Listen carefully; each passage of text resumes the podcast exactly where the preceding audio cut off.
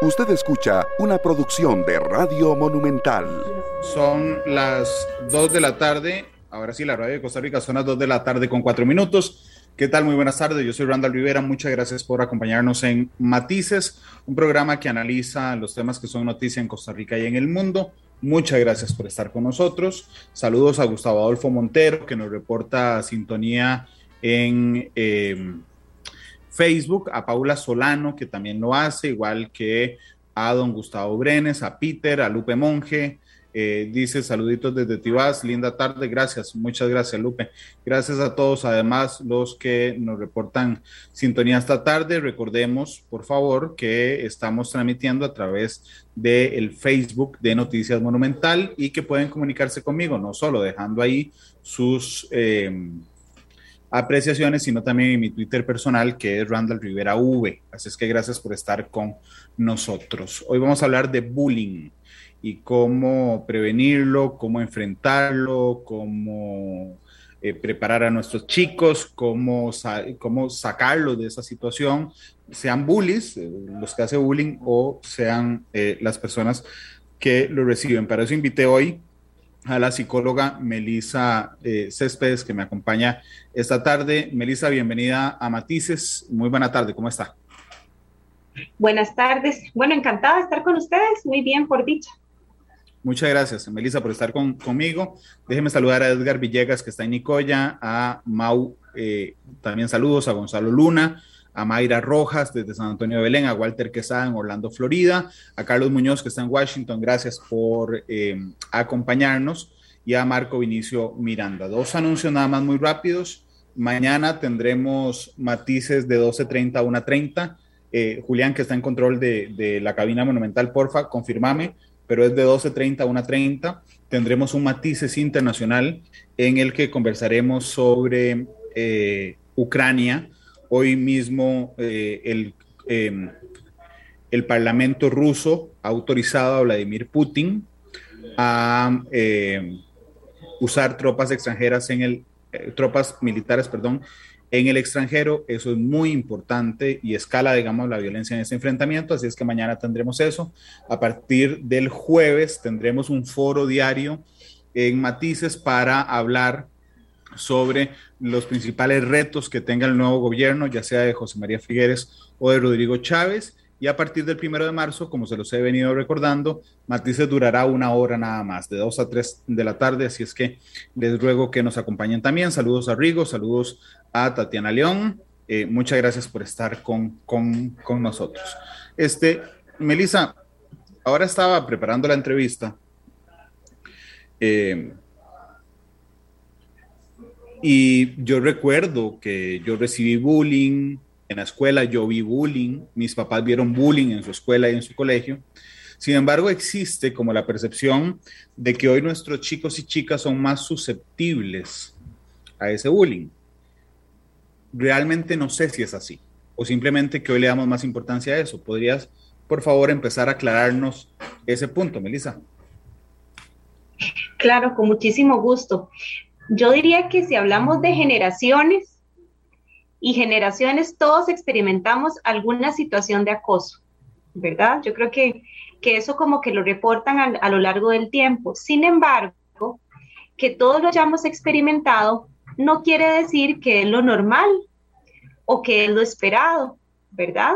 Entonces, ¿qué es lo que pasa? Que ahora se visibiliza más porque están comprobados, Randall, que hay secuelas a nivel psicológico muy importantes, a corto y a largo plazo. Entonces yo diría que esa es la diferencia y que, la, y, que al final de cuentas el bullying es violencia. Entonces la violencia nunca debe ser normalizada y yo creo que ese es un punto muy importante. Eh, también pasa, no sé, yo digo, aquí todos creo que cuando analizamos este tema también hacemos una introspección porque es una situación que todos vivimos o del que fuimos testigo. Pero eh, de yo salía de la escuela, ¿verdad? Si recibía bullying, digamos que me liberaba de ese bullying o me escondía de ese bullying o me, o me protegía de ese bullying cuando me iba para la casa y volvía al proceso, digamos, de agresión, que es el bullying, hasta el día siguiente. Hoy hay una continuidad a través de diferentes herramientas que nos vienen a dar muchas cosas buenas, pero que, que, no. Es decir, los chicos y chicas salen de la escuela y del colegio y siguen en el grupo de WhatsApp, por ejemplo, o tienen comunidades en Facebook, es decir, las cajas de resonancia de esa situación que antes solo era escenario en la escuela o en el colegio, prácticamente se ha multiplicado por todo el día. Quisiera saber su opinión al respecto. Correcto, de hecho ese es el famoso ciberbullying. Entonces, muchos chicos, aunque no, pensemos en pandemia, aunque no estaban en clases presenciales, no quería decir que la situación de acoso terminaba, sino que entonces se transformaba y se dieron características muy interesantes, porque entonces los chicos no se querían conectar y había muchas características que pasaban, ¿verdad? Y a veces no era que los chiquillos estaban aburridos, sino que les tomaban una foto y recuerden que este tema de las cámaras es acceder a las casas, ¿verdad? Es acceder a la intimidad. Entonces, muchas veces, ¿verdad? Los chicos eh, se burlaban por el fondo que tenían en casa, porque tal vez estaban en la cocina. Eh, muy interesante, se dio un incremento de situaciones de estrés en adolescentes, por ejemplo, por el tema de la cámara, el acné. Le generó mucho estrés, entonces no quería poner la cámara. En fin, realmente si hay chicos, si hay una, población que la pasó muy mal con este tema eh, escolar, han sido los chicos porque han tenido muchísimo que enfrentar muchísimas cosas nuevas y efectivamente para muchos de estos chicos el bullying continuó y el problema es que entonces siempre está ahí presente. Siempre, pues salgo del cole, ¿verdad? De la escuela y además me siguen acosando por medio de rumores, mensajes de texto, pantallazos, montajes. Entonces es un tema de nunca acabar para muchos niños y adolescentes. Sí, que lamentablemente, digamos, esa es una la diferencia de lo que yo viví o Melissa vivió o vivieron mis papás o sus, o sus papás eh, hace años. Perdón que haga una pregunta tan, tan, tan, tan básica, pero ¿por qué ocurre el bullying? O sea, es decir, ¿cuál es el proceso social por el cual un individuo se siente con el permiso, con la autorización, con la legitimidad, eh, Melissa, para burlarse de otro, sobre todo en etapas de niñez y adolescencia? En realidad, pues es una pregunta bastante válida, de hecho de reflexionar, porque el bullying no existiría, es decir, el niño no nace con la, característica, ¿verdad? O el chip de eh, discriminar. Porque al final de cuentas, el bullying tiene que ver mucho con discriminación, con el famoso choteo, con la no aceptación. Entonces, más bien hay que preguntarse qué pasa en casa. ¿Sí? Porque entonces, si hay un niño, es decir, el niño no es agresivo por naturaleza. Entonces, si hay un niño que acosa, un niño o un adolescente que acosa a otros, efectivamente hay que revisar qué pasa. Pueden pasar varias cosas.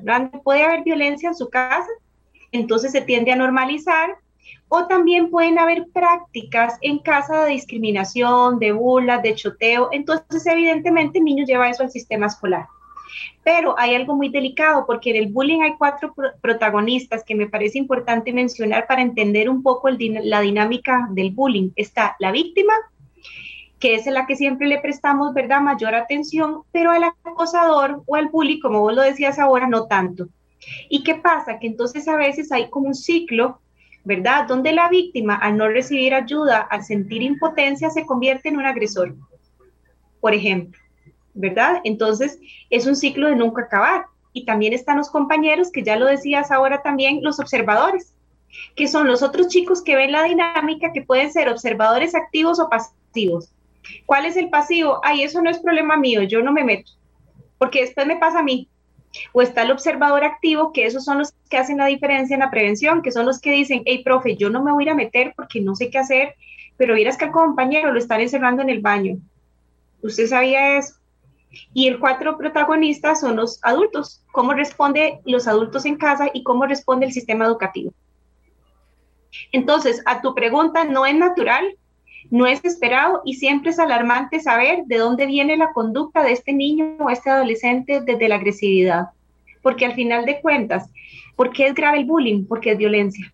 Entonces tenemos que verlo como, como una situación de violencia que es grave, que tiene secuelas y que nos tiene que hacer esa pregunta de qué es lo que pasa detrás de este, de este chico. Melissa, entiendo lo de la vinculación, digamos, de los comportamientos de violencia como el bullying con lo que ocurre en el hogar, pero quisiera irme un poco incluso más atrás, que es lo que ocurre en la sociedad. Es decir, podemos ir avanzando de la sociedad, el hogar y el, el, agresor, por ejemplo, cuando lo hablamos desde este punto de vista. ¿Qué, ¿Qué hace que el ser humano realmente normalice, disfrute incluso la burla hacia otro ser humano? Eh, es una construcción cultural, es una construcción genética, digamos, que, nos, eh, que se nos heredó de nuestros, antes, eh, de nuestros ancestros para defenderse. O sea, ¿qué es lo que se activa en la mente de un ser humano para burlarse y sentir placer de esa burla o de ese acoso claro. ser humano? Ahora, ahí está en juego una característica humana, de hecho, muy saludable y que siempre va a ser muy llamativa y que cuando nosotros vemos que una persona, un niño, un adolescente carece de empatía, es alarmante. Entonces, una de las características que podríamos observar en las personas agresoras es la carencia de la empatía. De hecho, en el continuum de la violencia, oyendo a casos más extremos, la psicopatía, el trastorno antisocial de personalidad, son personas o son estructuras que carecen de empatía. ¿Y qué es la empatía? La posibilidad de ponerme en el lugar del otro. La capacidad de entender que lo que yo haga al otro, verbal o conductual o gestual, tiene una consecuencia. Entonces, por ejemplo, cuando hay un niño que se burla de otros, que además en casa le refuerzan, que además hay un maltrato, porque como les digo, no es solamente burlarse, es que hay una violencia, hay una, una conducta agresiva y el niño no considera que el otro siente ese dolor, hay carencia de empatía. Y la carencia de la empatía es una, una dificultad importantísima en el ser humano. De hecho, es una característica psicopatológica muy alarmante y que entonces desde ahí se viene estructurando eso. No me interesa lo que el otro siente, por lo tanto puedo verlo como una persona más vulnerable porque recordemos que para hablar de bullying también tiene que haber ciertas características, como por ejemplo cierto nivel de vulnerabilidad desde lo físico, desde lo cognitivo, desde la madurez, donde la persona se siente como en, como en un nivel superior, ¿verdad? Entonces, si lo ves también en la parte social, ahora a los niños se les, se les instala mucho la competitividad, pero no positiva, ¿verdad? Si no sos el mejor, si tu compañero sacó una buena nota, tenés que sacar una nota mejor. Entonces también tiene que ver con esa construcción de valores sociales, ¿verdad? O de constructos dentro de la familia, pero también con esa dificultad de empatizar. Melissa, ¿dónde está la, la, la, frontera para entender cuándo yo le genero a mis hijos una autoconfianza eh, muy, muy fuerte? Y, no lo estoy pasando, digamos, a inflar su ego de manera peligrosa. Voy a poner un ejemplo. Si yo le digo a mi hijo que es el más amado, que es el más lindo de todos, que es guapísimo, que, que, que es un genio, que a mí me parece que es el mejor de la clase y que sus carteles siempre son los mejores, ¿dónde está la línea donde yo me pueda sentir como papá muy satisfecho de que le estoy generando una enorme autoconfianza? A generarle una imagen de sí mismo distorsionada de una persona casi sin errores. Eh, Melissa, ¿dónde está esa, esa frontera para los papás? Eso es súper importante. Yo creo que hay una diferencia entre alentar y alabar. Entonces, pongámoslos en ejemplos. ¿Qué sería alentar? Tu poder, sos capaz, eh, eh, ¿verdad? Eres hermoso, en la aceptación. Es alentar, es decir, la posibilidad de que ante las dificultades puedes seguir. Pero la alabanza ya es diferente. Ya ahí viene la parte competitiva, sos el mejor, sos el más inteligente, ¿verdad? El más guapo de toda la clase y verás que eso pasa mucho en las edades tempranas. Por ejemplo, los chiquitillos de tres o cuatro, ¿verdad? Que usted es el más lindo, porque para nosotros los hijos son lo más lindo, ¿verdad? Pero ¿qué pasa cuando llega al kinder? Se da cuenta que hay un montón de guapísimos más y la cosa es, pero yo no era, ¿verdad? Entonces no está ese sentido social. Entonces esa es la línea que hay que cuidar entre alentar para que pueda enfrentarse al mundo seguro, para que sea capaz de creer en sí mismo, pero la alabanza ya es otra cosa. Entonces la alabanza ya va más hacia el ego, más hacia la competencia no sana, porque la competencia no es que no es sana, pero ya es un asunto más egocentrista, ¿verdad? Tengo que ser el mejor y soy esto y soy lo otro, y eso viene mucho desde la crianza, por eso es que yo siempre cuando hablo de bullying me remito inevitablemente a la primera socialización. La primera socialización es en familia, La segunda socialización es en la escuela, ¿verdad? En la casa se enseña, en la escuela, eh, en perdón, en la casa se educa, en la escuela se enseña. Entonces, todo lo que son valores se van construyendo desde la casa. Entonces, es inevitable pensar que si hay un niño que llega a, a desde esta posición de la alabanza, de ser el mejor, de creerse el mejor, evidentemente podría entrar en situaciones de competencia, de burlarse, de creerse superior a los demás compañeros y por lo tanto encontrar esa debilidad que todos tenemos para precisamente sentirse superior. Bueno, de hecho sí pasa en familia y no solo en la familia que vive debajo de un hogar, sino en la familia ampliada. Eh, no sé, aquí me van a odiar todos los alajuelenses, pero por ejemplo, cuando, cuando a mí un alajuelense me dice, mira, es que en Alajuela todo el mundo le ponemos apodos, yo digo, bueno, sí está bien, pero ¿por qué lo ven como algo positivo cuando uno podría considerar que es un tema negativo? Es decir, nuestras familias tienden, y digo nuestras en un entorno país, tienden a felicitar, a reír las bromas del choteador, del burlista, del que hace bromas pesadas a los otros, y se forma como, como un sistema de, legitimación de esas conductas, ¿verdad? Así como celebramos que en Alajuela le pongan apodos a todo el mundo, pero si lo vemos desde, desde la distancia, decimos, Fabe, es que ponerle apodos a la gente es una falta de respeto, digamos, porque cada persona tiene su nombre. Dentro de la familia no lo vemos y celebramos y nos reímos y entusiasmamos a quienes tienen los comportamientos burlistas hacia los otros. Eh, y no, no sé, digo, no sé si aquí lo estoy viendo solo desde mi perspectiva, pero creo que es una cosa muy común, Melissa. Es que claro, porque si por ejemplo vos me decís, Melissa, es que Costa Rica, y ya me lo han dicho, ¿verdad? Costa Rica es un país muy burlista, es un país de mucho choteo. ¿Eso quiere decir que está bien? No, porque el choteo hiere sensibilidades, lastima. Entonces, cuando ya no me hace mucha gracia? Cuando ya se meten conmigo pero mientras yo lo vea hacia afuera, todo está perfecto, ¿verdad? Entonces, no podemos normalizar, no podemos eh, pensar que las situaciones de burla hacia los demás o discriminación es parte de la cultura y lo normalizamos. Entonces, ¿qué es lo que pasa? Que se generaliza. Entonces, ¿qué me dicen los papás? Lo que vos me decías al inicio, dime Lisa, yo pasé acoso y aquí estoy, ¿verdad? Y todo bien, y aquí estoy bien. Y yo, bueno, más o menos, porque no puedes dormir de noche, porque eh, sufriste tanta violencia y de repente no puedes estar en una junta sin estar sudando. Eso es estar bien. Sí, o tenés un problema de socialización, o tenés un problema de pareja. Correcto. ¿Por qué? Porque si vemos más amplio, ¿verdad? Si le, por eso, vamos a ver, a mí me parece importante mencionar eso, que le pongamos una categoría mayor, porque la gente dice, ay, Melissa, eso es parte de la escuela. No lo podemos normalizar. Como el bullying es violencia, la violencia no es esperada, no es normal. Y tiene secuelas a nivel fisiológico, por eso uno ve niños que tienen situaciones de acoso, donde empiezan a desarrollar síntomas físicos a tal gravedad. Entonces empiezo a, a somatizar dolor de estómago, eh, problemas gástricos por los niveles de estrés a los que están sometidos, estreñimiento, un montón de somatización que es a causa del estrés al que siguen, al que están sometidos por la violencia. Y entonces, como les digo, hay consecuencias a largo plazo. Yo atiendo adultos que, por ejemplo, me dicen, Melissa, es que yo no puedo desenvolverme socialmente. Me cuesta un montón cuando veo mucha gente y entonces yo me remito hacia atrás mira, ¿cómo eras en la escuela? ¿Cómo te desenvolvías? Ah, no, en la escuela yo siempre fue el que se burlaban porque usaba anteojos, porque tenía los dientes eh, tal y tal cosa, y siempre se burlaron de mí, me incomodó mucho. Y a veces yo me siento, ¿verdad? Desde ese lugar igual, me da mucha vergüenza hablar y que se burlen de mí. Entonces son secuelas, ¿verdad? Pero se llegan a normalizar. Bueno, todos pasamos por eso, que pase esa etapa. O peor aún, los papás le dicen a los chicos, defiéndase, la próxima, te defendes.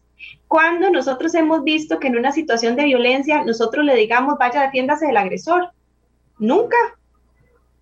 No sé, si hay una persona que está sufriendo violencia doméstica, yo no le voy a decir, mira, tenés que enfrentar a tu agresor. La próxima vez te defendes. Porque a los niños y a los adolescentes les decimos eso. Si está sufriendo violencia de cualquier tipo, da miedo y puede ser peligroso incluso. ¿Verdad? Entonces lo que pasa es que a veces nuestra posición adultocentrista es muy injusta y no es equitativa. Entonces les decimos a los niños que hagan cosas que nosotros no haríamos, solo porque son personas menores de edad. Entonces eso también hay que cambiarlo, no se puede mandar a que, a que, a, número uno, a que eso no es nada. Número dos, a que se defienda. Es peligroso, no es lo correcto. Para eso hay protocolo de, actuación. Melissa, aquí Juan José nos pone que ojalá hablemos de TEA o de, de, de ay, el espectro, autista ajá, y de bullying. Y creo que es la hora justa para, para hacerlo. Porque justo antes del programa eh, me preguntaba, bueno, ¿qué pasa cuando el bullying se genera a raíz de, un, de una condición que no es visible, que no es notoria? es decir, no es que yo tenga los dientes torcidos, entonces por eso me generan bullying, sino que el bullying es porque, soy, porque estoy en TEA, por ejemplo, porque soy parte de TEA, tengo algún, algún grado de TEA, eh, porque para ir para los papás es muy complicado. Si, si entonces yo me paro frente al aula de mis, de mis hijos y les digo, vean, es que él es TEA, entonces ahí lo estoy vulnerando porque estoy dando a conocer su, su privacidad, o si no le digo a nadie, entonces lo vuelvo vulnerable porque le van a hacer bullying por la condición sin saber cuál es esa condición. Eh, y es un tema que nos han expuesto mucho hoy en redes sociales. Sí. Vamos a ver, bueno, primero el TEA, tal vez para lo que no, no todos tal vez lo conozcan, ¿verdad? Pero estamos hablando del espectro autista. Entonces, como, como la palabra lo indica, espectro quiere decir es que hay diferentes niveles. Entonces, ¿cómo se podría trabajar? Efectivamente, en muchas circunstancias nuestras eh, de la vida que no van a ser visibles. De hecho, lo psíquico no es visible. Vos puedes tener un proceso depresivo y nadie se da cuenta porque no hay, ¿verdad? Nada que lo evidencie. Entonces, yo sí creo mucho en el trabajo y la sensibilización. ¿Por qué? Porque si, por ejemplo, ya sea un chico TEA o un chico con algún diagnóstico de, TOC, por ejemplo, obsesivo compulsivo, y resulta que este chico eh, por ejemplo, TEA tiene, no todos, ¿verdad? No quiero generalizar, pero digamos que este chico con este diagnóstico es muy estructurado y le cuesta mucho los cambios y las transiciones. Y entonces resulta que iba para la clase de física y el profe física no vino y entonces ahora me va a tocar estudios y entonces este chico medio colapsa porque no entiendo por qué sigo estudios si era física. El cambio puede ser difícil, la transición puede ser difícil. Hay que sensibilizar a los estudiantes sin vulnerar la privacidad de este chico, pero sí, por ejemplo, hacerle saber de que todos somos diferentes, de que todos, por eso a mí ese concepto de personas especiales. Yo digo que todos somos especiales, ¿o no? claro. ¿Verdad? Sencillamente todos somos especiales. para los papás es complejo porque, eh, digamos, si, si, vos tenés un hijo o una hija que esté dentro del espectro eh, de, de autista, vos dices, bueno, ¿cuál es el paso? ¿Le cuento a la maestra para que ella lo maneje? Yo supongo que sí pero no le voy a contar a todos los papás del grupo porque siento que estoy vulnerando la privacidad de mi hijo, pero al, no contarles pueden hacerle bullying por una condición como la que acabas de contar, por una situación en particular donde, donde, se, donde se revienta el, el, hilo sin que mis compañeros entiendan por qué reacciona así. Sí, mira, como lo hemos manejado en otras ocasiones, nosotros sí trabajamos un proceso de sensibilización. Entonces, si tenemos un chico o dos o tres, porque también eso ha cambiado muchísimo, ¿verdad? El tema de la inclusión. Eh, entonces, si hay un chico que tiene ciertas características, sí es importante que sus compañeros lo sepan y sepan cómo manejarlo. ¿Por qué, Randall? Porque si los chicos no lo saben, bueno, puede pasar, es que es complicado, ¿verdad? Porque hay chicos que, por ejemplo, tienen toque, entonces digamos que sus cuadernos tienen que estar de esta manera. Y entonces el compañero sabe que tiene esos rasgos toque y llega y se lo hace así, adrede. ¿Verdad? Porque sabe que eso lo va a detonar y le va a molestar. Entonces, hay que trabajar con los chicos la sensibilización. Hey, mira, todos somos diferentes. Para mí sí es importante que la maestra a cargo o la docente a cargo tenga las características. De hecho, es importante que lo haga y que se trabaje con los chicos. Incluso, ¿sabes con qué se ve eso mucho en el sistema educativo? Con las adecuaciones curriculares. Cuando los estudiantes tienen una adecuación curricular no significativa, no sé si recuerdas eso en el cole, ¿verdad? Igual, entonces algunos chiquillos, yo no quiero que nadie sepa, yo les decía, mira, yo trabajé mucho con el sistema educativo y lo así lo manejábamos, y yo les decía, mira chicos, todos somos diferentes. Aquí el detalle es, si vos tenés adecuación curricular, no es que todo el mundo tiene que saberlo, pero entonces te vamos a dar apoyos eh, diferentes. Es eso, un apoyo. Pero entonces trabajamos con los estudiantes con el diagnóstico específico en respetar su integridad y su privacidad, pero también trabajamos a nivel de grupo cómo manejar ciertas situaciones. Por ejemplo, si hay un chico con TEA con una alta sensibilidad al ruido, porque no podemos generalizar que todos son iguales, porque todos somos diferentes, ¿verdad? Entonces, que tiene alta sensibilidad al ruido, entonces eso lo trabajamos con el grupo. Ay chicos, recuerden que Juan Carlos tiene sensibilidad al ruido, entonces porfa, manejemos un ruido. Me explico, es como preventivo, porque ¿para qué vamos a detonar a este compañero ¿verdad? Y necesariamente si podemos prever un montón de circunstancias. Entonces nosotros sí lo trabajamos de esa manera, guardando su privacidad, diciendo lo necesario, la docente a cargo sabe cuáles son las características y con los chicos trabajamos las diferencias, porque al final todos tenemos características diferentes. Y yo le decía, mira, a vos, Pablo, te cuesta manejar el enojo, nadie te está detonando porque así, mira, a vos te da pena hablar en inglés. O sea, todos tenemos debilidades. Entonces yo trabajaba mucho desde las debilidades y las fortalezas y no utilizar esas debilidades para lastimar. Melissa, pero entonces en la práctica, digamos, uno debería, siendo padre o madre de familia, debería enterar, por supuesto, al docente. Ese docente no es que le va a contar a todos los papás y a todos los, los chicos de, del aula cuál es la condición, pero sí puede trabajar en términos generales. dar recomendaciones. Exactamente. Si, si hay un chico no sé, hay, hay, en el espectro de TEA hay, un, hay, hay chicos que son súper estructurados, no necesariamente TOC, sino que si vos le rompes la estructura del día, eh, se desarma, ¿verdad? O sea, le generas un estrés innecesario. Entonces, no sé, yo llego, Randall, es, es, TEA, se sienta en este escritorio siempre a la par de fulano y tal. Y entonces, yo cambio, o sea, yo me siento hoy a la izquierda, porque la maestra me dijo hoy a la izquierda, el otro a la derecha, a mí se me descompone el día porque me rompieron mi estructura. Por eso es importante que el docente sepa la situación para que no haga esos cambios.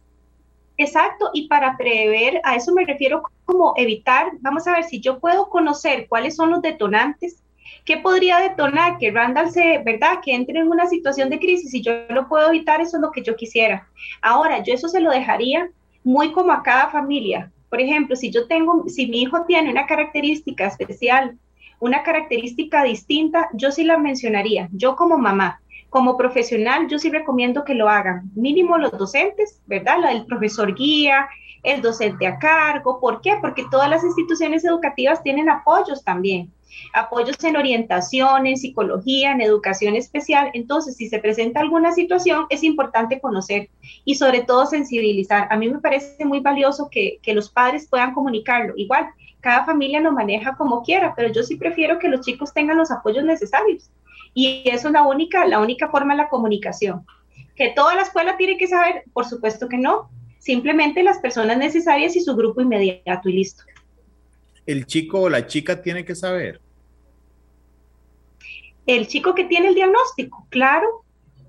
Por supuesto, está dentro de sus derechos, ¿verdad? Como personas menores de edad, a saber cuál es su condición eso es muy importante, de hecho. De hecho, la mayoría de chicos que están dentro del espectro autista lo saben.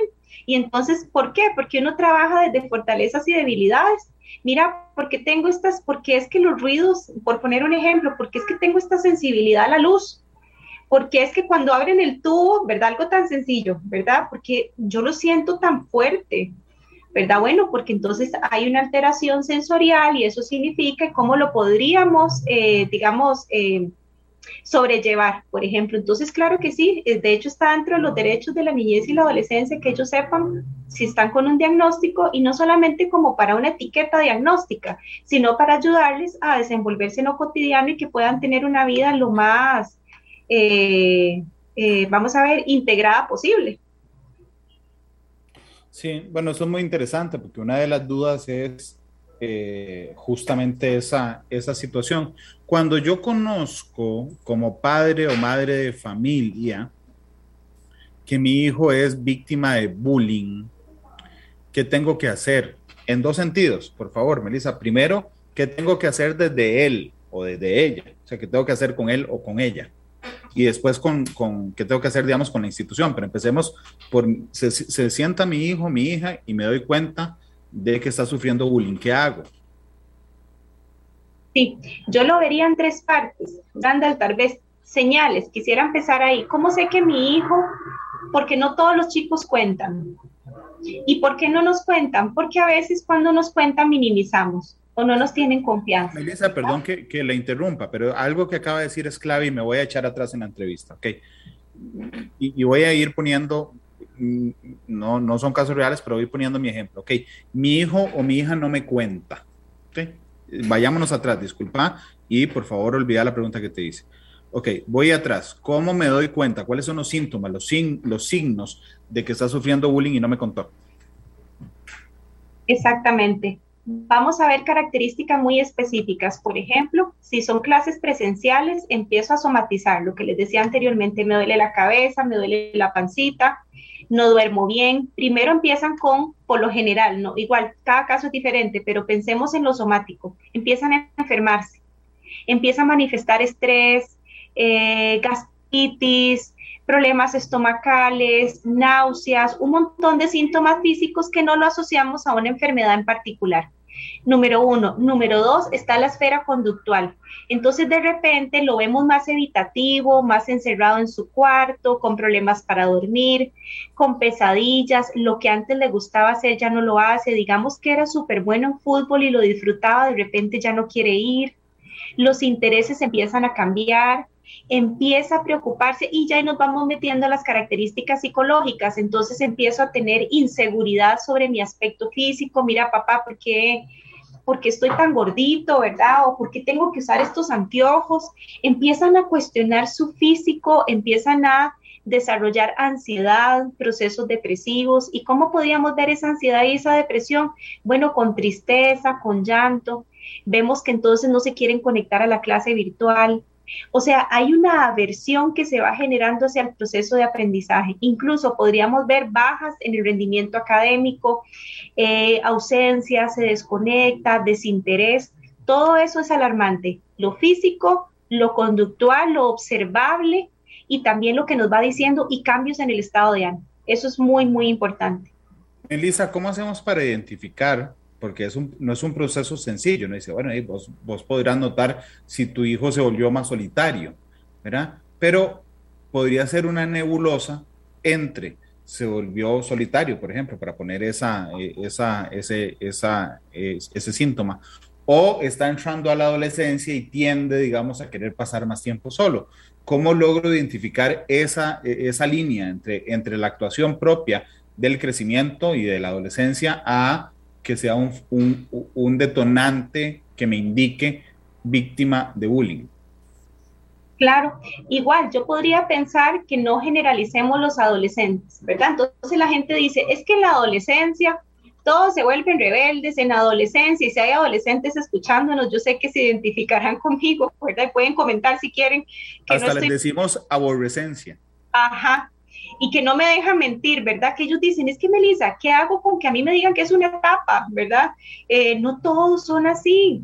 Es decir, ¿qué podría hacerme diferenciar entre una situación de bullying y una situación de adolescencia? La intensidad de estas características que le estoy diciendo. Es decir, que lo vemos apagadillo, un día así, otro no, pero ya es muy frecuente. Y como les digo, el detalle es que ya se va desarrollando un aspecto, una asociación negativa entre el sistema de, escolar o eh, el sistema educativo en general. Se va generando esa versión y sobre todo lo que vamos a ver son muchas dificultades de autoestima. Entonces, no es esperado que, por ejemplo, un niño me, me diga de 10 años, Melissa, es que estoy muy gorda, necesito hacer dieta. Los niños no tienen por qué hacer dieta, no tienen por qué preocuparse desde una parte estética así de salud, sobre la alimentación, ¿verdad? O por qué tengo que usar estos anteojos, o por qué yo me veo de esta manera y otra. Entonces, recordar que también ahora eh, lo que pasa con los adolescentes es que tienen una presión muy, eh, una presión social distinta que también nosotros no tuvimos, ¿verdad? Que tiene que ver con los medios, ¿verdad? Y con las redes sociales. Entonces, además, a lo que es estresante ser adolescente, porque yo les digo, chiquillos, es que realmente ser adolescente es estresante, o sea, los papás siempre les dicen, usted lo único que tiene que hacer es estudiar, pero no, el mundo social es pesado y ahora estamos hablando de solo el bullying, hemos mencionado el bullying a nivel de, verbal o psicológico, pero hay uno que está relativamente oculto o no se visibiliza, que es la, la exclusión social. Es ese compañero que está en el recreo, que nadie le habla y que siempre está solo. Es ese compañero o compañera que entonces vamos a hacer un trabajo grupal y nadie lo integra es ese compañero que hace alguna actividad social y nunca se le invita. La exclusión social lastima demasiado y también pasa invisibilizado, porque incluso a veces eh, dentro del sistema educativo se puede ver que este compañero siempre está solo en el recreo y los adultos no hacen nada por la integración, ¿verdad? De este chico, que puede ser que tenga alguna dificultad en sus habilidades sociales o sencillamente está sufriendo discriminación porque no hay una causa, o sea, no hay una justificación para la discriminación. No es que no nos juntamos con fulanito porque es muy callado. ¿Y qué? Si todos somos diferentes, yo puedo ser muy introvertida y usted puede ser muy extrovertido y no pasa nada, ¿verdad? Entonces, esas son como las cosas que hay que verificar, la intensidad y visibilizar que el tipo de acoso, que el bullying varía, puede ser verbal, puede ser psicológico, puede ser exclusión social, puede ser ciberbullying, eh, incluso el, acoso más de tipo sexual o de género, ¿verdad? Entonces, todas estas son como variables que hay que hablar. Lo que pasa es que muchas veces no hay comunicación con los hijos, ¿verdad? Entonces, los chiquillos vienen de la escuela o del cole y usualmente la pregunta clásica es, ¿y cómo te fue en el cole? Bien, ah, bueno, ¿qué es bien? Ampliemos, ¿qué es bien? Bueno, contame tu día. Ay, qué pereza hablar, pero contame algo, ¿cómo te fue con el chiquillo que te gusta? ¿Cómo te fue con la tarea que tenías pendiente? ¿Cómo te sentiste hoy? ¿Cómo fue el primer día de clases? Pero entonces lo reducimos a cómo le fue bien. Ok, listo. Uno, dos, no les ampliamos más. Y tres, solo nos preocupamos por lo académico, que saque buenas notas, pero no estamos preocupándonos por saber si la están pasando bien, si tienen algún problema. Sí, y recuerden, mucho de la crianza a veces se enfoca más en que nos tengan miedo, entonces somos muy regañones. Y con esto no estoy diciendo que no vamos a regañar, hay que poner límites, claro, pero yo prefiero que mi hijo me respete, pero que no me tenga miedo, porque si me tiene miedo no me va a contar lo que le pasa. Y si no me cuenta lo que me pasa, ¿cómo le voy a ayudar? Entonces muchas situaciones de acoso se mantienen ahí ocultas porque el niño o el adolescente no se siente en confianza para hacerlo. Y por eso también estadísticamente vemos que la población masculina tiende a sufrir mucho acoso, pero como hay una construcción social de lo que es el masculino y el manejo de sus emociones, entonces los hombres, ¿verdad? Pueden con todo, los hombres no lloran, los hombres no piden ayuda, los hombres aguantan, y eso no está bien tampoco. Elisa, cambiamos de panorama. Ahora yo me, enteré, gracias a, a, los, a estos síntomas o signos de lo que está pasando, o mi hijo o hija me contó que es víctima de bullying. ¿Cuál es el primer abordaje? ¿Cómo es ese primer abordaje que tengo que hacer eh, como padre de familia? Primero, validar, validar el sentimiento y agradecer. Es decir, que si mi hijo llega y me dice hoy, llegó del cole y me dijo, es que ocupo hablar con vos porque la verdad es que me está pasando esto. Tengo una compañera que cada vez que yo llego me dice un apodo y todos se burlan de mí y ya, ya, me siento mal, ya no quiero ir a clases validar. Lo primero que hay que hacer es de verdad agradecerles a nuestros hijos por la confianza que han tenido con nosotros y creerles. Porque así pasa, bueno, ya ese es otro tema, pero bueno, así pasa con las situaciones de abuso también sexual, que los chicos llegan y nos cuentan y no les creen. Por eso no cuentan, por eso callan por años y años y años, ¿verdad? Pero entonces, si nos cuentan, gracias por contarme, validar. Paso dos, activar el protocolo de prevención y de actuación en casos de bullying ¿Qué significa ese protocolo? Ese protocolo lo diseña el Ministerio de Educación hace un par de años ya, que es bastante bueno, en realidad bastante eficiente, y como su palabra lo dice, un protocolo es una serie de pasos. Entonces, lo que yo voy a hacer es hablar con mi hijo y decirle, mira, esto yo no lo puedo resolver solamente entre nosotros dos, tenemos que buscar a una persona dentro de la institución educativa que nos ayude a detener esta situación, porque el bullying hay que detenerlo. Entonces, tenemos que generar una reunión o conversarlo ya sea con el profesor guía, con el orientador o con la persona que esté a cargo del grupo y exponer la situación. Entonces, ¿qué significa eso? Que ya el profesional, le delegamos al profesional de la institución educativa la activación del protocolo, ya eso lo activa el profesional de la institución educativa. Que si mi hijo está en una escuela privada, en una escuela pública, es indistinto, el protocolo tiene... Eh, vamos a ver, tiene alcance para cualquier institución educativa porque el MEP, ¿verdad?, es el órgano rector en el sistema de educación. Entonces, eh, ya la institución educativa empieza a hacer activar el protocolo. ¿Que el protocolo qué significa? Bueno, se hacen entrevistas, se hace toda una investigación preliminar, se entrevistan a las personas afectadas, se llevan acuerdos y se, si se tiene que llevar a la parte eh, legal se eleva y si no se resuelve dentro de la institución educativa, se hace un plan remedial y se atiende la situación en particular. Entonces, ¿qué hay que hacer? validar en casa, en casa, yo lo dividiría en dos áreas, en casa valido y agradezco de verdad la confianza y dentro del sistema educativo activo el protocolo, que ya eso le corresponde a los profesionales en educación. Dice ¿qué hacemos mientras tanto? Cuando digo mientras tanto es, por ejemplo, no sé, yo llego hoy en la noche a mi casa, me doy cuenta por alguno de, los síntomas y signos que has eh, expuesto esta tarde, o mi hijo me cuenta que es víctima de bullying, yo le escribo a su profesor guía o al orientador, orientadora del centro educativo, y me dice, claro, don Randall, espero el próximo martes en la tarde. Yo voy a ser muy sincero, hoy es, hoy es martes, ¿ok? Mañana, cuando mi hijo vaya al colegio o vaya a la escuela, realmente voy a estar súper ansioso de, de, de, saber cómo le ha ido, incluso temeroso de que sufra, de que la pase mal o de que lo agredan hasta el próximo martes en la tarde. Sé que son preguntas muy específicas, pero finalmente yo soy papá, lo, lo, veo desde este punto y entiendo, Melissa, que usted lo ve prácticamente todos los días. Entonces, ¿qué se hace ese mientras tanto? Mientras se activa el protocolo, ¿cómo lo protejo sin hacerle un daño en el protocolo de, de, de, abordaje del bullying? Sí. sí, es que yo no me esperaría tanto.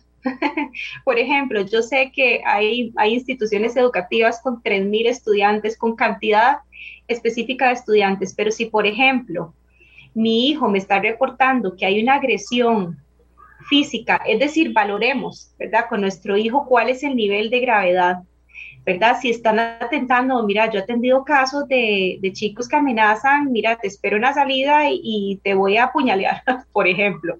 A mí el día que me dijeron, yo, yo hasta hoy, hoy tengo 40 años, hasta hoy me acuerdo, cuando tenía 15 años, estaba en noveno año, eh, y, perdón que, que, comparta estas experiencias, pero recuerdo, yo estaba en la selección de baloncesto del colegio y le ganamos a, a otro colegio.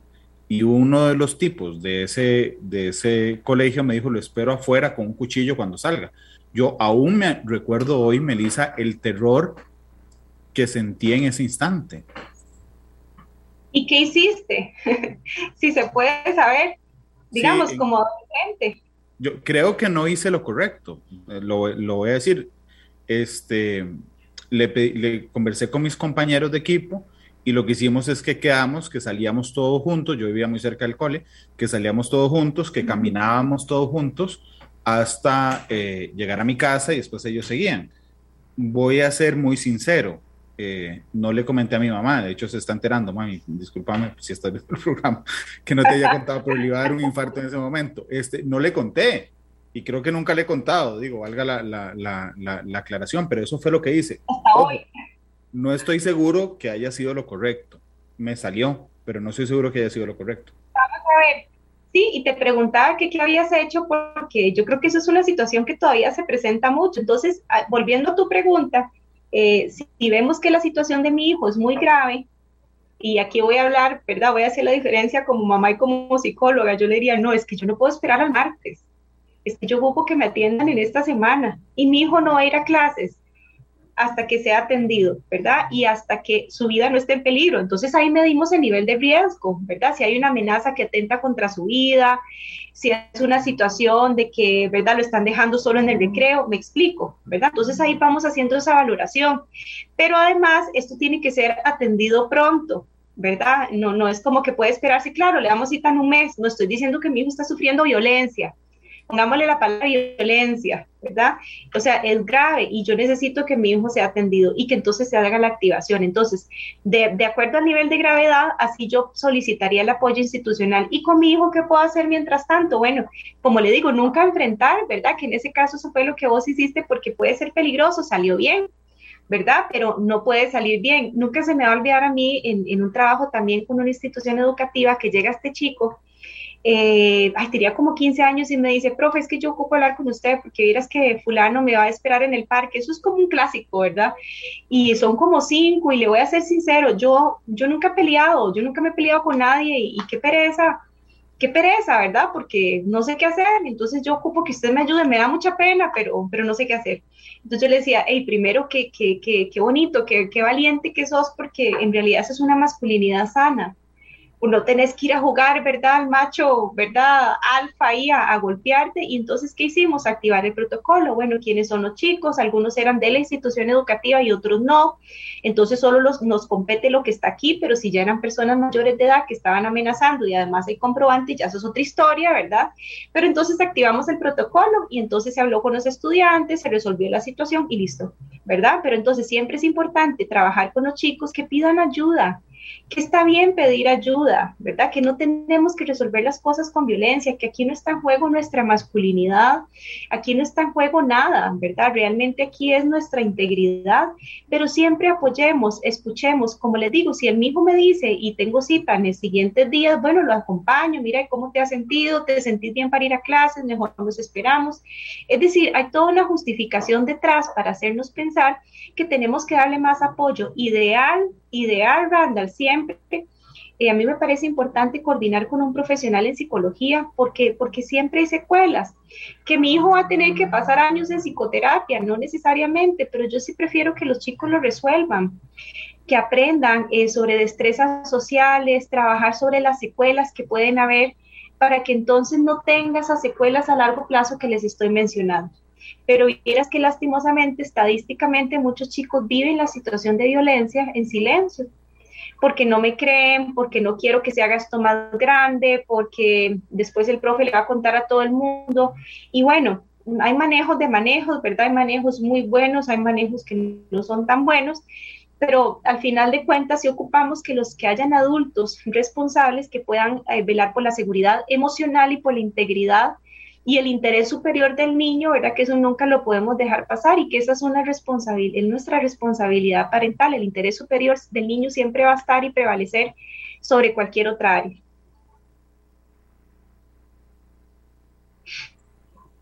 Melissa, cuando ya, digamos, ocurre este contacto, yo hago lo que usted me, me dice, ¿verdad? O sea, le escribo a la orientadora o el orientador o al maestro maestra guía este, me dicen el próximo martes, yo me enojo y digo, no, no, no, el próximo martes no, esto es urgente, y me dicen, claro, don Randall, venga mañana. Ok, listo, gracias por, por, la, por, la, por el tip. Ok, yo llego mañana.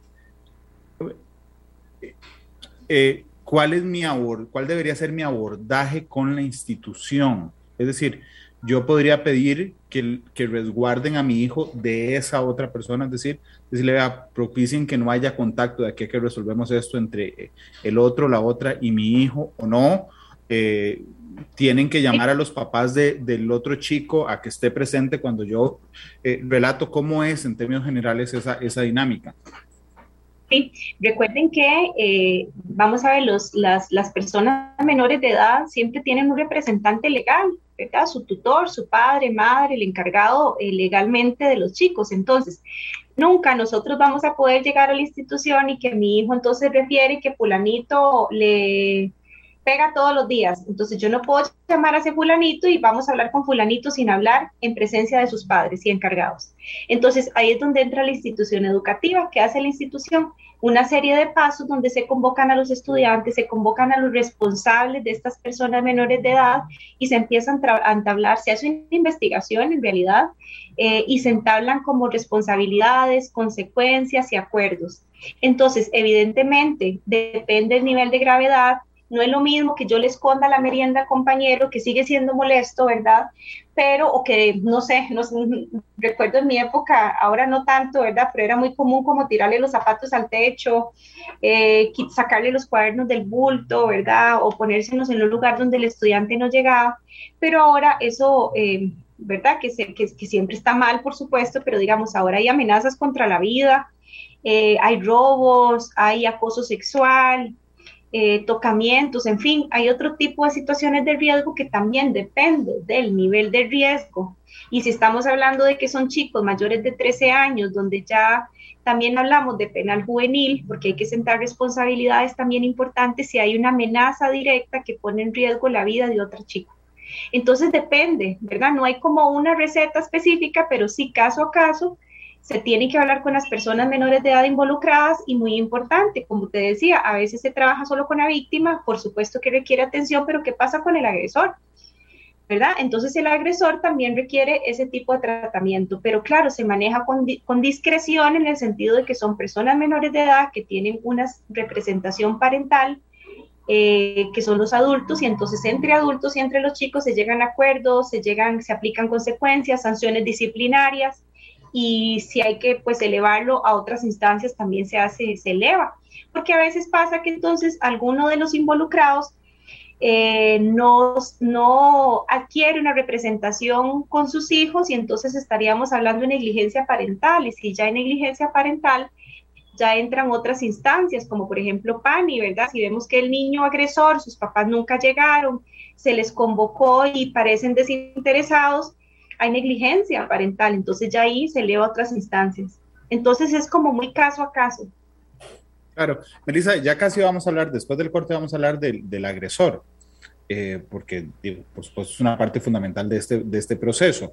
Eh, en, en, el caso de la víctima y respecto a ese protocolo, digamos, el protocolo ya, ya eh, establecido, quisiera cruzar esto, este dato con un tema que fue noticia en la última semana.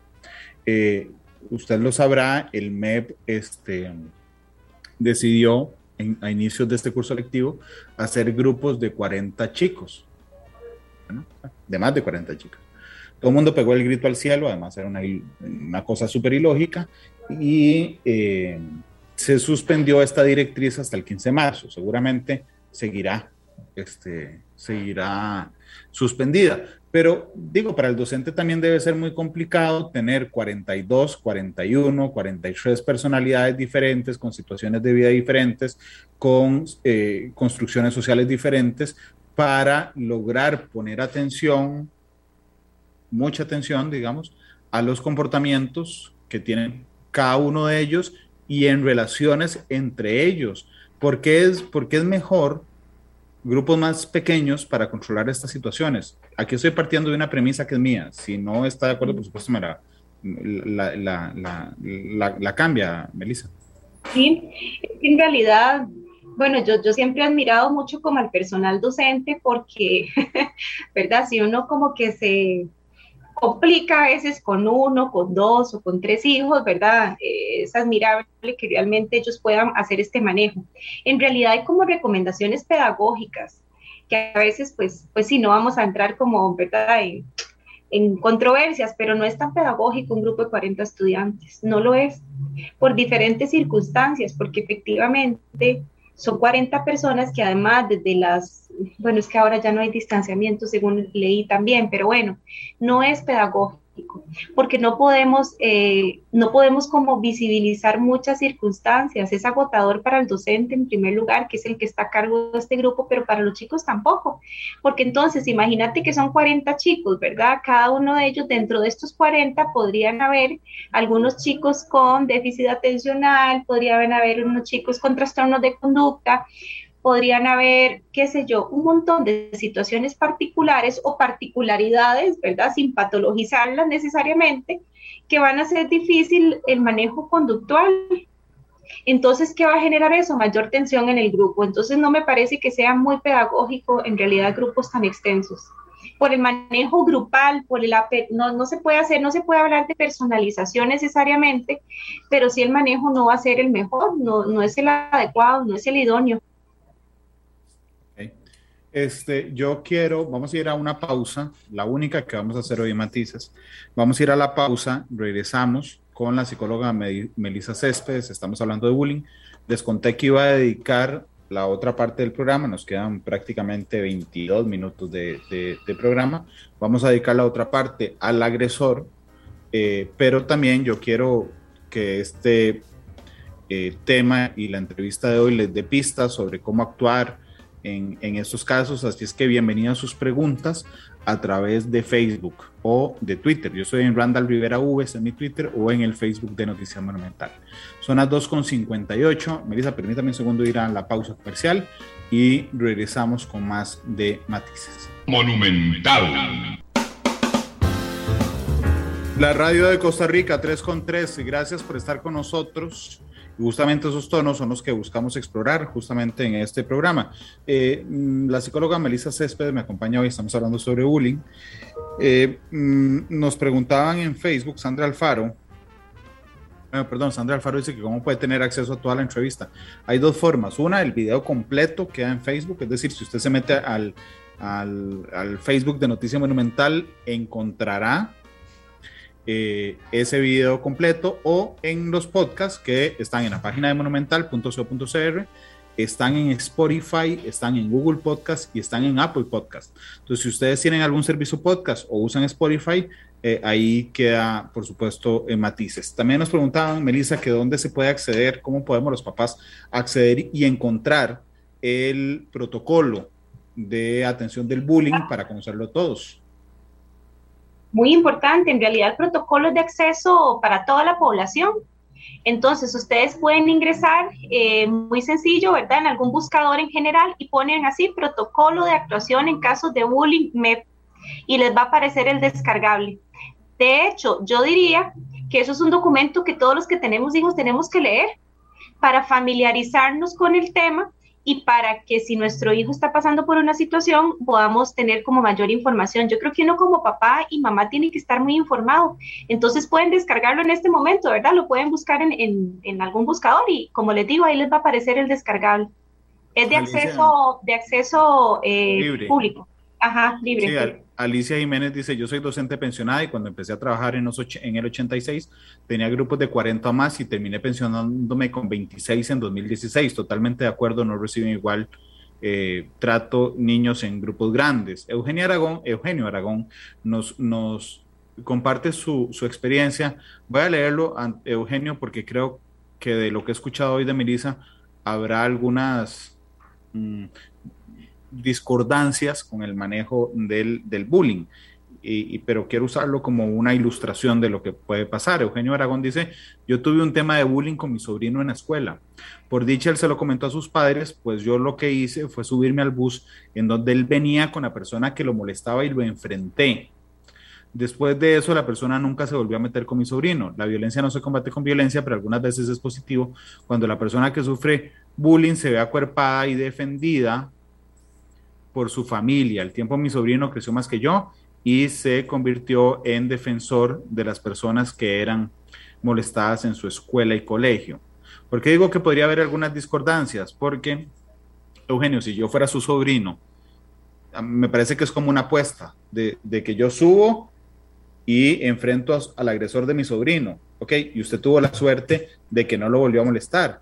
Pero ¿qué pasa si usted se va, porque usted no, ni es eterno, ni va a estar omnipresente en su vida, y entonces lo molestan ahora con más fuerza porque usted estaba. Esa, esa es mi impresión, sin saber nada de esto, Melissa, de los riesgos de enfrentar al, al agresor. ¿Sabes? Que lo delicado aquí es que son personas menores de edad. Entonces, en, legalmente, ¿verdad? Por lo que son derechos de niñez y adolescencia, eh, digamos que en, ese caso, si vos le hiciste una confrontación, entiendo que eso es lo que uno hace como desde el corazón, ¿verdad? Eso es lo que uno hace en, afán de proteger, pero podría, podría haberse metido, por ejemplo, en un problema legal por haber hecho una situación de confrontación hacia una persona menor de edad sin que haya un adulto responsable de ese chico.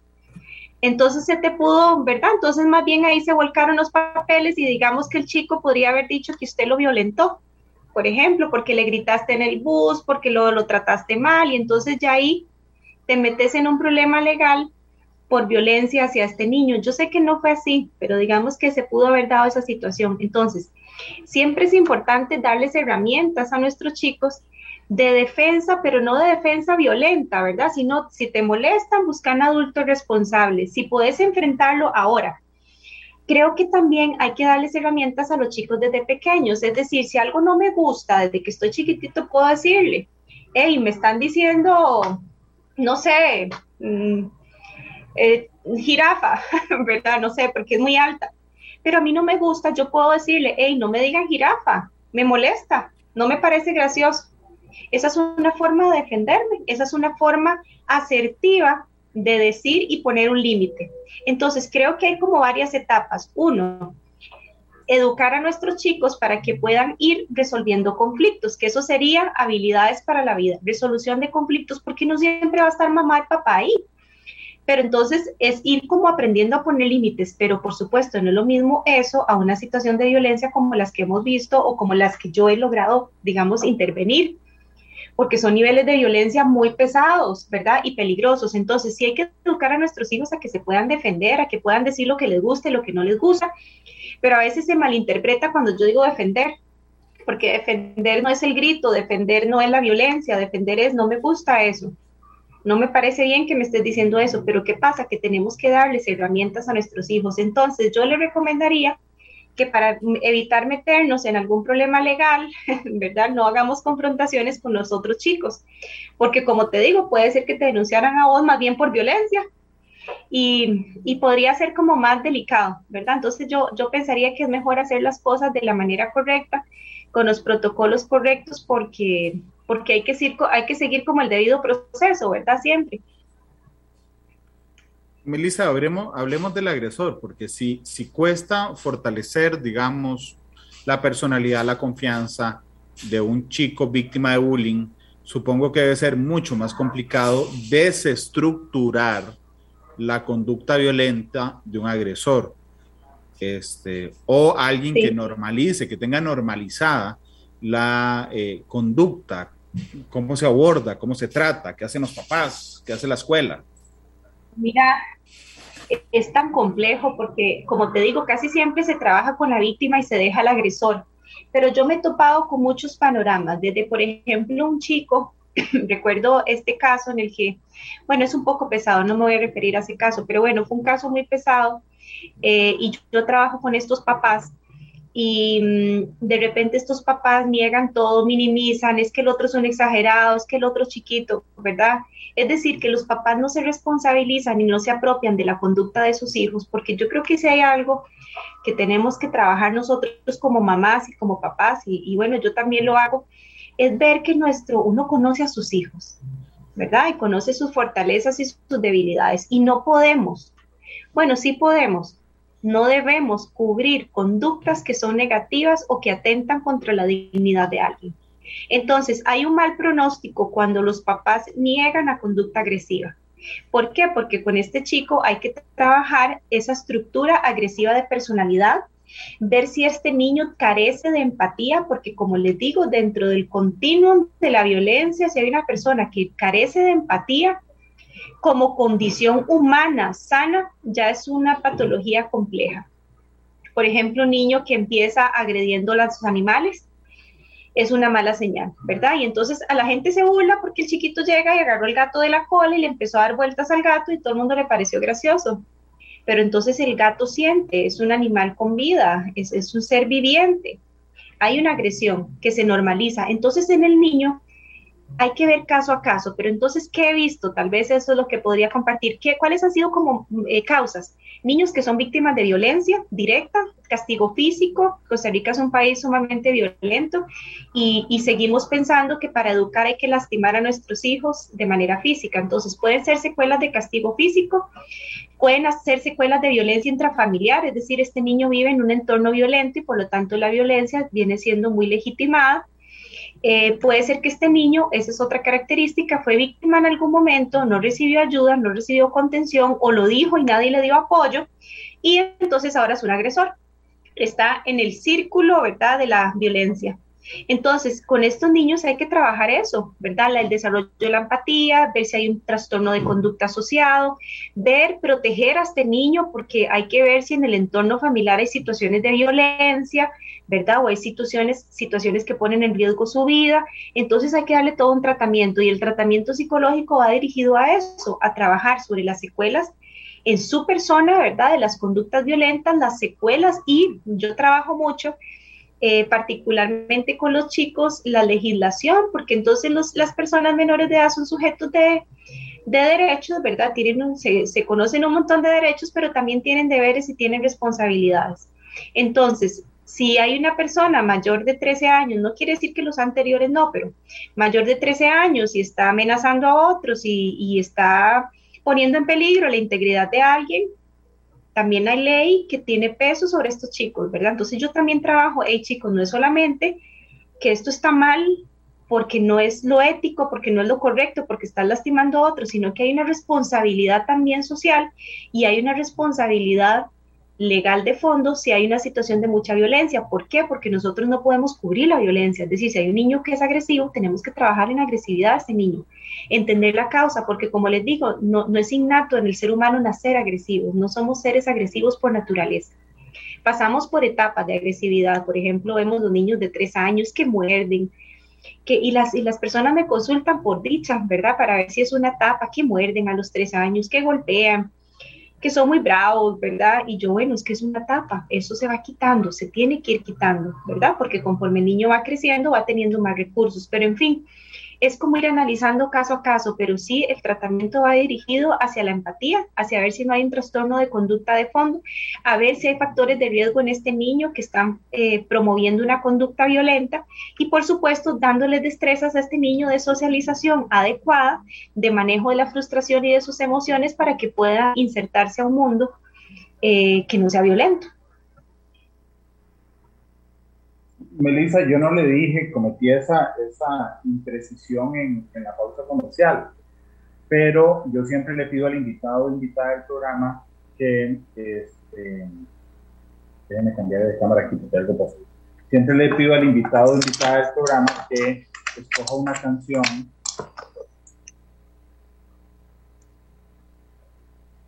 ¿Me escucha mejor? Mejor, sí. Sí, sí, es que se me desconectó, jalé con la silla el micrófono. Este, perdón, que yo siempre le pido al invitado o invitada del programa que escoja una canción para cerrar. Normalmente lo hago antes de la pausa para que tenga la pausa para pensar y se me, se me olvidó decirle. Pero bueno, ahorita se la pido en unos ocho minutos. Este, los papás, todos dicen eso, pero no es tan difícil, nada más dígame su, ahorita no, más después su canción, este, su canción favorita. Dice Eugenio Aragón, que fue el que nos contó del caso del bus. Dice, gracias doctora, en realidad no fue con violencia que enfrenté el asunto, pero con solo la presencia en mi fue suficiente. Y si tiene razón que hay un trasfondo legal y si tiene razón que existe un proceso, pero en ese caso por dicha se eliminó el problema. Sí, por eso yo decía que era una apuesta, ¿verdad? Porque en su caso, y que ha dicho Eugenio que, que, salió bien, eh, los papás ya fuera del ámbito de la, de la escuela, digamos, ya en casa, eh, cuál debería ser el abordaje con ese chico, porque digo, me niego a pensar que siempre lo vamos a culpar por sus conductas, este, o que va a estar eternamente castigado, o, digo, cuál debería ser un abordaje entendiendo desde el, desde el punto donde está empezando, este, Melissa. Es que Randall es tan complejo porque vieras que cuando uno trabaja con el agresor es tocar las fibras de la crianza, entonces pensemos en algo. Nuestros hijos, a los papás. Sí, Nuestros hijos, ¿verdad? Y esto lo digo con todo el respeto del mundo y, las personas, ¿verdad? Yo trabajo mucho con familias, con niños y adolescentes y lo hago con mucho respeto, pero nuestros hijos son producto nuestro. Es decir, la crianza es competencia nuestra, no es de la sociedad, no es del profesor, no es del sistema educativo. Y a veces me da la impresión de que entonces los chiquillos entran al sistema educativo y ya ahora sí, listo, no, si hay un niño agresivo, la, la respuesta que más he visto de los papás es la negación. No de todos, pero hay un alto porcentaje de negación. ¿Por qué? Porque eso cuestiona mi rol parental. Entonces yo les digo a los papás y a las mamás en general, mira, al final de cuentas lo que ocupamos es entender qué es lo que pasa con él, por qué está enojado, por qué, porque también cuando hay violencia, cuando hay niño muy agresivo, yo siempre trato de explorar si detrás de esa agresividad y si detrás de ese enojo hay algo más. Y si ese algo más es por ejemplo, un proceso depresivo, por ejemplo. Muchas veces los niños no logran, y no estoy diciendo que todos tengan un proceso depresivo, sino que podría haber una, hay que explorar pero sobre todo tener conciencia de que no va a haber un castigo eterno, como vos decís, pero sí tiene que haber una consecuencia y sí tiene que haber un acompañamiento psicológico, sí o sí, porque tenemos que, ¿verdad? Como quitar ese mito de que la parte psicológica es para casos específicos, sino que más bien la, la psicología va a entender el comportamiento, o sea, la psicología no es del sentido común, ¿verdad? Es como que yo creo que no, la psicología es ciencia, ¿verdad? Entonces habría que explorar en este niño si dentro de su proceso de socialización hay algo que corregir, si yo tengo, si yo tengo como mamá un patrón violento con mi hijo, y entonces eso está generando que él se desenvuelva violentamente. Entonces, siempre que yo hago un trabajo con niños o adolescentes, en el 100% de los casos tengo que trabajar mucho con sus familias. ¿Por qué? Porque yo puedo trabajar con el niño, puedo estar ahí, ¿verdad? Eh, ayudándole a manejar sus emociones, a canalizando la ira distinto, a ser más empático, a trabajar en valores universales, pero si tengo una mamá o un papá o una persona adulta a cargo de este niño que le pasa gritando, que lo lastima de una manera, que lo pasa comparando, que no sé si ustedes recuerdan, pero no hay nada que lastime más que a uno lo comparen pequeñito, ¿verdad? Eh, porque usted no es como su hermano, porque usted no es como su primo, o las, las, eh, la violencia, o bueno, o ahora lo que observo mucho, ¿verdad? Papás ausentes, ¿verdad? Que están en casa, pero no están en casa, o que están muy desconectados de sus hijos, ¿verdad? Entonces siempre hay como que ver la raíz y siempre hay que trabajar mucho, al menos desde una perspectiva psicológica con los papás o sea, con mamá, papá o las personas cuidadoras. ¿Por qué? Porque hay que ver cuál es la crianza, hay que ver cuál es el manejo de este niño o este adolescente, qué hay detrás de estas dinámicas familiares que podrían propiciar, porque como les digo, no es natural en el niño. Entonces, si el niño o el adolescente está siendo agresivo, ¿qué pasa en casa? Entonces, efectivamente, el cuestionamiento, como les digo, con mucho respeto, es hacia los adultos, porque al final los hijos son completamente moldeables, entonces uno los moldea, ¿verdad? Yo les digo, los moldeamos para el bien, para que sean personas íntegras, eh, para que sean personas eh, respetuosas con los demás, o los moldeamos, los, ¿verdad? Para, para cosas negativas, para ser burlistas, porque yo soy burlista, eh, para no ser honestos, ¿verdad? Mira, en esta casa hay que ser honestos, pero me escucha mintiéndole a mi hermana, que estoy hablando por teléfono. ¿Verdad? Entonces la congruencia también en la crianza, no somos papás perfectos ni mamás perfectas, ¿verdad? Por supuesto que vamos a cometer muchos errores sin querer, eh, pero sí saber que nuestros hijos nos siguen, son nuestros, yo les digo que son como nuestros seguidores, ¿verdad? Porque ellos nos ven siempre y todo lo que aprenden lo aprenden de nosotros. Entonces, no, como voy a decir algo muy popular, ¿verdad? No hay quite, pero nuestros hijos aprenden todo de nosotros. Entonces, el hecho de trabajar con los chicos tiene que, eh, eh, nos remite a nosotros como adultos responsables. Son las 3.20 de, de la tarde. Eh, Melissa, aquí va una, una pregunta, espero no meterla en una camisa de once varas, pero ¿realmente nuestro sistema educativo público y privado está listo para afrontar no solo el bullying hoy, como el que conocemos desde siempre, sino sus nuevas facetas, el ciberbullying, las repercusiones que hay en redes sociales, eh, etcétera. Sí, pues yo pensaría que, vamos a ver, que cuando hablamos de tecnología, de redes sociales, de todo este tipo de, no es tanto como el problema con las redes, sino la escasa supervisión y la escasa comunicación de nuestros hijos con respecto a, esos medios, ¿verdad? Entonces yo creo que eso es importante, la regulación y la supervisión. El problema no es que tenga redes sociales. Bueno, hay edad para tener redes sociales. Eh, por ejemplo, el teléfono, ¿verdad? El uso del celular y demás, que los chiquillos me hablan de la privacidad con ocho años, ¿verdad? Me decía un niño de ocho, Melissa, que yo no tengo privacidad. y yo le decía, es que tenés ocho años, no se trata de privacidad, yo les digo que se trata de seguridad, yo trato de enfocarlo diferente. Conforme van creciendo, vamos delegando de acuerdo al nivel de madurez, porque recordemos que la edad no significa madurez. Digo, hay personas de 40 que, tienen madurez, ¿verdad? Entonces, no porque tenga 13, eh, tenga 14, 15 años, quiere decir que su desarrollo cognitivo y maduracional es, es, es, responsable. Entonces yo diría que el problema no sigue siendo la tecnología, sigue siendo que yo doy un aparato no sé cómo manejarlo, es decir, no pongo reglas de uso, no pongo horarios, ¿verdad? Por ejemplo, hay chicos que, que ellos saben, yo trabajo mucho con adolescentes y, de verdad si estuviera alguno ahí conectado, ellos saben que yo les digo, a ver chicos, el asunto no es, eh, no es como que nos vean que todos estamos en contra de ustedes, conspirando. Es que hay peligros y vos todavía has demostrado que no puedes medir el peligro de lo que significa eso o ese acercamiento que estás teniendo, ¿verdad? O esa exposición que estás teniendo a nivel de tu cuerpo, a nivel de tu integridad con estas redes, ¿verdad? Entonces yo creo que lo que está faltando es un poquito la supervisión y yo siempre les digo a los papás y mamás, o sea, los chicos no se compran sus, su tablet, su teléfono, ¿verdad? Solitos, uno se los compra. Entonces yo les digo que junto a comprar el aparato tecnológico yo pongo reglas, pongo reglas de uso, consecuencias de un mal uso, supervisión eh, de acuerdo a la edad y por supuesto que darles herramientas porque a veces los papás dicen, bueno, y lo voy a castigar una semana sin hablar, sin, sin hablar con Funalito, con el chiquito este, ¿verdad? Y entonces yo les digo, si ustedes supieran que su hijo va a diseñar 100 formas de hablar con fulanito, ¿verdad?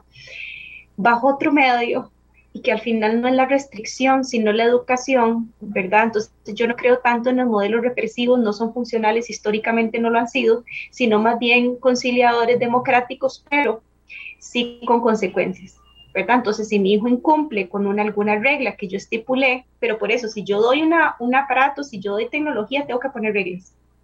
Y por ejemplo, bueno, reglas, si los chicos saben, yo les digo, en la noche no hay internet, no la hay, listo, se desconecta, pero entonces los papás es que no sé cómo manejar. yo, bueno, usted se lo dio, usted pone reglas.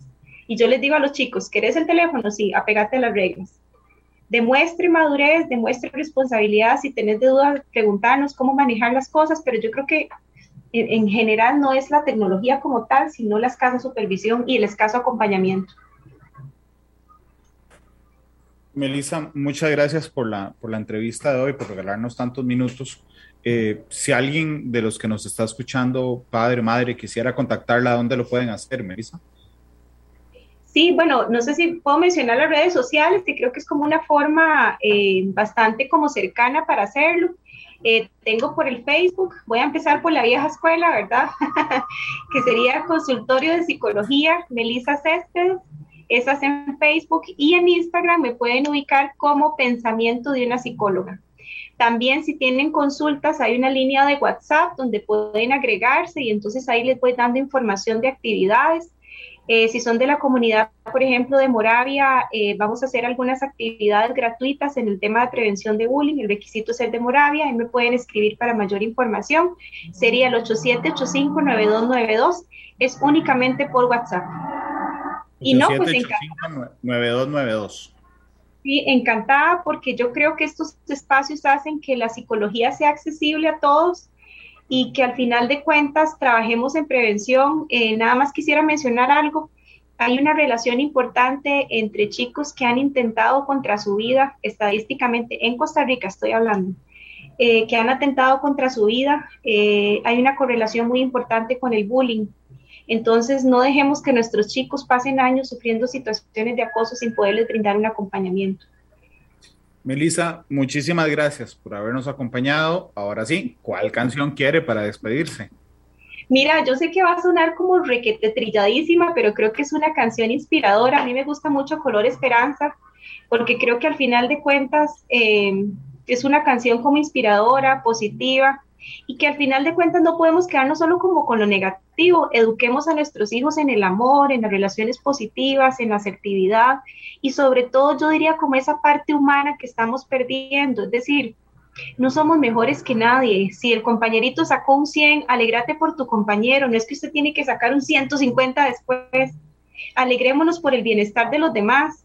Y eso es importante en la niñez y la adolescencia, no tienes que ser el mejor, ¿verdad? Entonces trabajemos en eso, en ser más humanos, humanos más, más como sentido de unidad, de comunidad, porque al final de cuentas estamos muy fragmentados. Creo ni con COVID hemos entendido que somos uno solo, ¿verdad? No lo hemos entendido aún. Entonces yo creo que falta mucho ese sentido de pertenencia y ese sentido de unidad.